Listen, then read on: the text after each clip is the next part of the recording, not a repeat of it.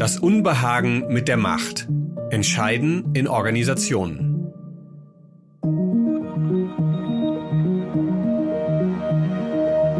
Macht hat nicht den besten Ruf. Der Begriff führt schnell zu Assoziationen in Richtung Abhängigkeit, Unterdrückung oder sogar Ausbeutung. Soziologische Definitionen weisen auch in diese Richtung. Macht bezeichnet und beschreibt demnach Abhängigkeits- und Überlegenheitsverhältnisse. Jeder Mächtige braucht einen oder mehrere Unterlegene. Wer bis jetzt schon innerlich mit dem Kopf genickt hat, wird möglicherweise ein falsches, zumindest aber ein unvollständiges Bild von Macht haben. Denn Macht ist nicht in erster Linie nur negativ oder böse, sondern auch eine soziale Notwendigkeit. Das zeigt die Definition des Soziologen Max Weber. Er sagte, Macht bedeutet jede Chance, innerhalb einer sozialen Beziehung den eigenen Willen auch gegen Widerstreben durchzusetzen, gleich viel, worauf diese Chance beruht. Etwas vereinfacht gesagt üben wir nicht nur alle mal mehr und mal weniger Macht aus, wir sind auch darauf angewiesen, dass es Machtverhältnisse gibt. Gefährlich wird es erst, wenn Macht zum Nachteil von jemandem eingesetzt wird. Außerdem ist der Kontext wichtig. Geht es um politische Macht, zwischenmenschliche Macht, ökonomische Macht? Wir widmen uns in diesem Beitrag der Machtfrage in Organisationen. Das Thema eignet sich gut, um genauer zu verstehen, worum es bei Macht geht und dass Macht immer da ist, immer eine Rolle spielt. Ronny Jahn vom Studiengang Leadership und Beratung erklärt, dass es entlastend wirkt, wenn klar ist, wer welche Macht hat und wir dadurch letztlich besser Entscheidungen treffen können.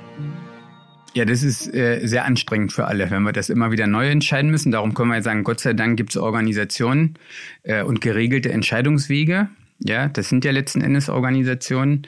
Äh, Gott sei Dank haben wir die, weil wir eben nicht immer wieder neu jeden Morgen ausringen müssen, äh, wer wo wie was arbeitet, wer wann anfängt äh, und wie ähm, im konkreten Fall XYZ äh, entschieden werden muss. Insofern äh, entlasten uns äh, Organisationen geregelte Entscheidungswege äh, vom dauerhaften Ringen um Entscheidungen und damit eben vom dauerhaften Ringen um Macht.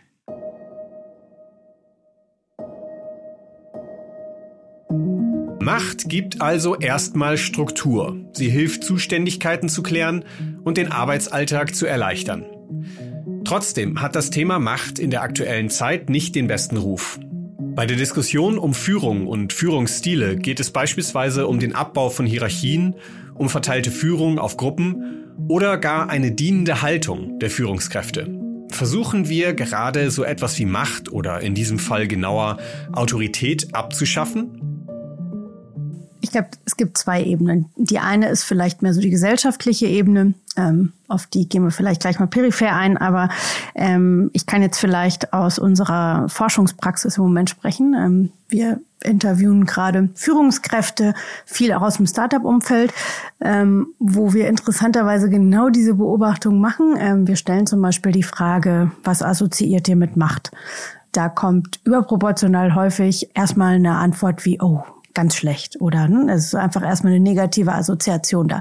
Das ist jetzt mal so die Beobachtung. Ähm, dann gibt's natürlich auch immer wieder das Thema flache Hierarchien. Also das scheint wichtig zu sein. Das scheint auch ähm, sozusagen unter Arbeitgebern irgendwie auch so ein wichtiges Unterscheidungsmerkmal zu sein. Also ähm, irgendwie hierarchische Strukturen scheinen nicht positiv konnotiert zu sein. Das ist vielleicht erstmal so die Beobachtung, die wir jetzt machen. Jetzt muss man natürlich immer noch dazu sagen, ne, wir haben jetzt nicht irgendwie eine riesige repräsentative Stichprobe, aber das ist einfach so das, was, was wir ähm, in unserer Forschungspraxis im Moment beobachten. Also ja, kann man, äh, kann man sozusagen aus der Perspektive gewissermaßen schon sagen.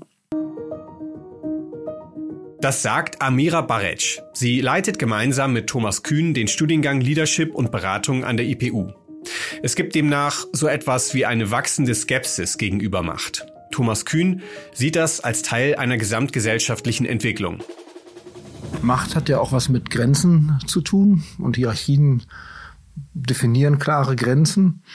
Und wenn man das aus einem soziologischen Kontext betrachtet, kann man ja schon seit einigen Jahren und Jahrzehnten zunehmende Entgrenzungstendenzen feststellen. Und ich denke, man kann das auch in diesem Kontext thematisieren, dass ähm, der, der Wunsch nach, nach Grenzenlosigkeit, nach dem Überschreiten von Grenzen, grenzenlosen Möglichkeiten, sehr weit verbreitet ist und es natürlich schwer macht, Macht zu akzeptieren und zu respektieren, Macht ähm, zu reflektieren ähm, und die damit bestehenden Grenzen. Das ist das eine. Und, und gleichzeitig, denke ich, können wir tatsächlich sehr stark beobachten einen gesellschaftlichen Diskurs, der das Neue betont und abgrenzt von dem imaginierten Alten.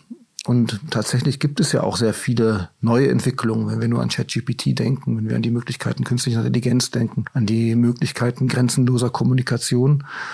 Und auch da ähm, ist es natürlich ein, ja, ein naheliegender Punkt zu sagen, ähm, wir grenzen uns ab von sogenannten alten Strukturen, die eben durch Hierarchien gekennzeichnet sind, die durch klare Machtkonstellationen gekennzeichnet sind, ähm, wo die Macht auch klarer verteilt war, einfach durch ähm, Bildungswege.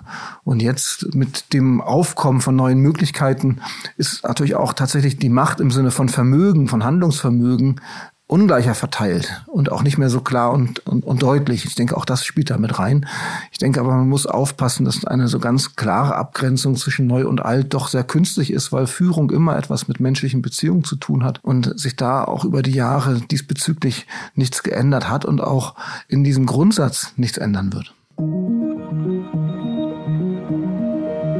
Heute hat jede und jeder Einzelne tendenziell mehr Möglichkeiten, dadurch aber auch mehr Bedürfnisse. Wie Macht verteilt und Entscheidungen getroffen werden, steht dadurch in Frage und die Idee liegt nahe, mehr Menschen an Entscheidungsprozessen teilhaben zu lassen. Diese Tendenz zu einer vermeintlichen Demokratisierung sei ein Trend in vielen Organisationen, sagt Ronny Jahn. Daraus entstünden aber nicht nur Vorteile. Was wir zurzeit in Organisationen sehen, ist, dass vieles nicht funktioniert. In der Organisation funktioniert immer irgendwas nicht. Das äh, ist äh, durchaus der Normalfall. Aber wir sehen doch äh, aktuell äh, vor dem Hintergrund der agilen Idee, von, ja, von der ja immer noch viele Unternehmen äh, sehr beseelt sind, dass es ähm, eine große Tendenz gibt, äh, Entscheidungen möglichst äh, in große Gruppenzusammenhänge, sprich Teams, zu geben. Also die äh, Entscheidungsfrage wird verlagert von einzelnen Spitzen das ist quasi, ja, so war es früher einmal. Der oder die Chefin entscheidet und alle anderen tragen die Kosten. Davon sind wir zumindestens äh, im öffentlichen Diskurs und im Unternehmensdiskurs äh, aktuell auf der formalen Seite weit weg. Heute ist die Regel oder heute soll es eher so sein, dass nicht mehr einer entscheidet, sondern möglichst jedes Team für sich entscheidet. Und da sind wir schon beim Problem ein Stück weil wir äh, in Organisationen aktuell regelmäßig erleben, dass Teams überfordert sind bei der Frage, für sich selbst zu entscheiden. Und das hat was mit einer Gruppenlogik zu tun. Also wenn Sie äh, eine Entscheidung von einem äh, verlagern auf zum Beispiel ein Team von zwölf oder dreizehn Leute, dann ist diese Gruppe der Sache nach erstmal ziemlich herausgefordert, hier Regeln zu finden, wie wir eigentlich entscheiden. Das klingt erstmal sehr leicht und toll. Jetzt entscheidet ihr. Es ist aber häufig die Abgabe von Entscheidungsverantwortung und auch Entscheidungslast an eine große Gruppe, die dann häufig sich selbst überlassen ist und dann in allen sozialen Turbulenzen landet, die man eben hat. Wie man kennt jeder, geht eigentlich los, kann man sagen, äh, schon wenn zwei zusammenkommen, wird es schwieriger, eine Entscheidung zu treffen. Und bei zwölf oder dreizehn, äh, das ist nicht, dass die Leute da drin doof sind, sondern es ist einfach, dass das Sozialformat zwölf, dreizehn eine Gruppe ähm, in der Regel überfordert, hier eine Entscheidung zu treffen. Agilität ist eines der zentralen aktuellen Stichworte in Organisationen. Agil ist eine Organisation, wenn sie in möglichst flexiblen und vor allem schnell anpassbaren Strukturen handelt.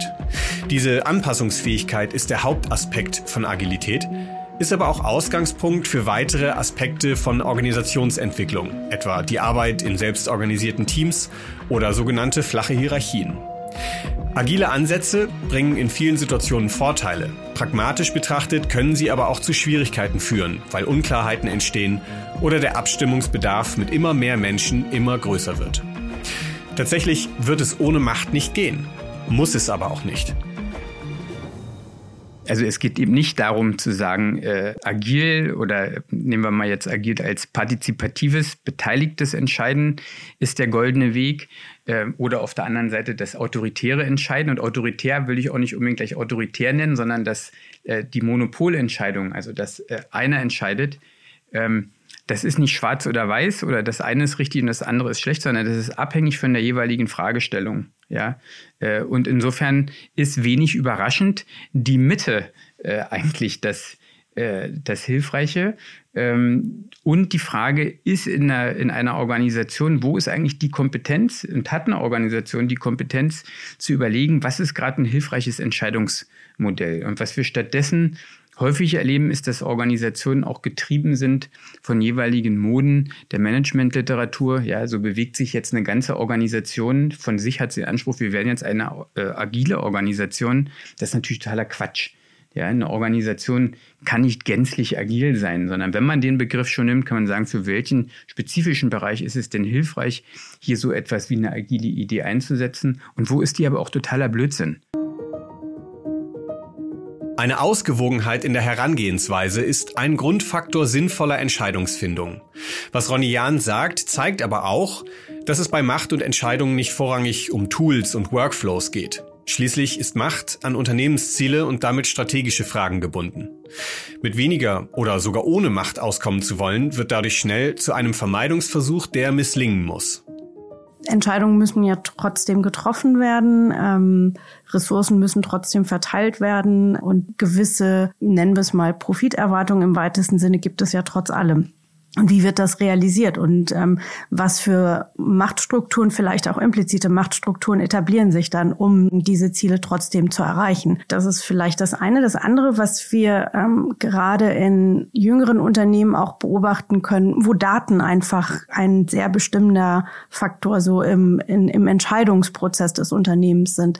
Da sieht man natürlich äh, sozusagen so ein bisschen den Shift dazu hin, dass letztlich die Daten eigentlich die Macht haben, wenn man das irgendwie so formulieren kann. Ne? Also dass dass sozusagen die Daten entscheiden, welche, ne, in, in, in welche Richtung ähm, soll es gehen. Ähm, also es ist jetzt natürlich abstrakt, dass die Daten entscheiden, aber sozusagen die müssen ja auch auf, aufbereitet werden, ähm, die müssen auch interpretiert werden. Ähm, kann man vielleicht so unter dem Stichwort Daten sind Macht oder Wissen ist Macht zusammenfassen, was es, was es vielleicht früher auch war. Und dann hat man natürlich auch trotzdem immer wieder die Frage, wie ist denn eigentlich die Kopplung von, von Macht und Verantwortung?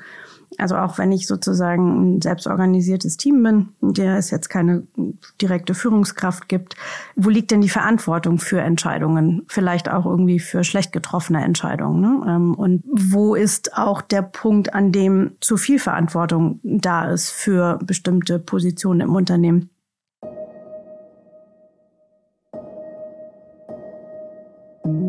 Profiterwartungen bedingen die Verteilung der Macht und Daten nehmen immer stärkeren Einfluss auf Entscheidungsprozesse. Wie Entscheidungen getroffen werden, ist daher nicht schlicht die Frage danach, wer die Macht zu entscheiden hat. Thomas Kühn beschreibt am Beispiel der Daten, worauf es bei Machtausübung und Verantwortungsübernahme ankommt. Was ist denn Macht?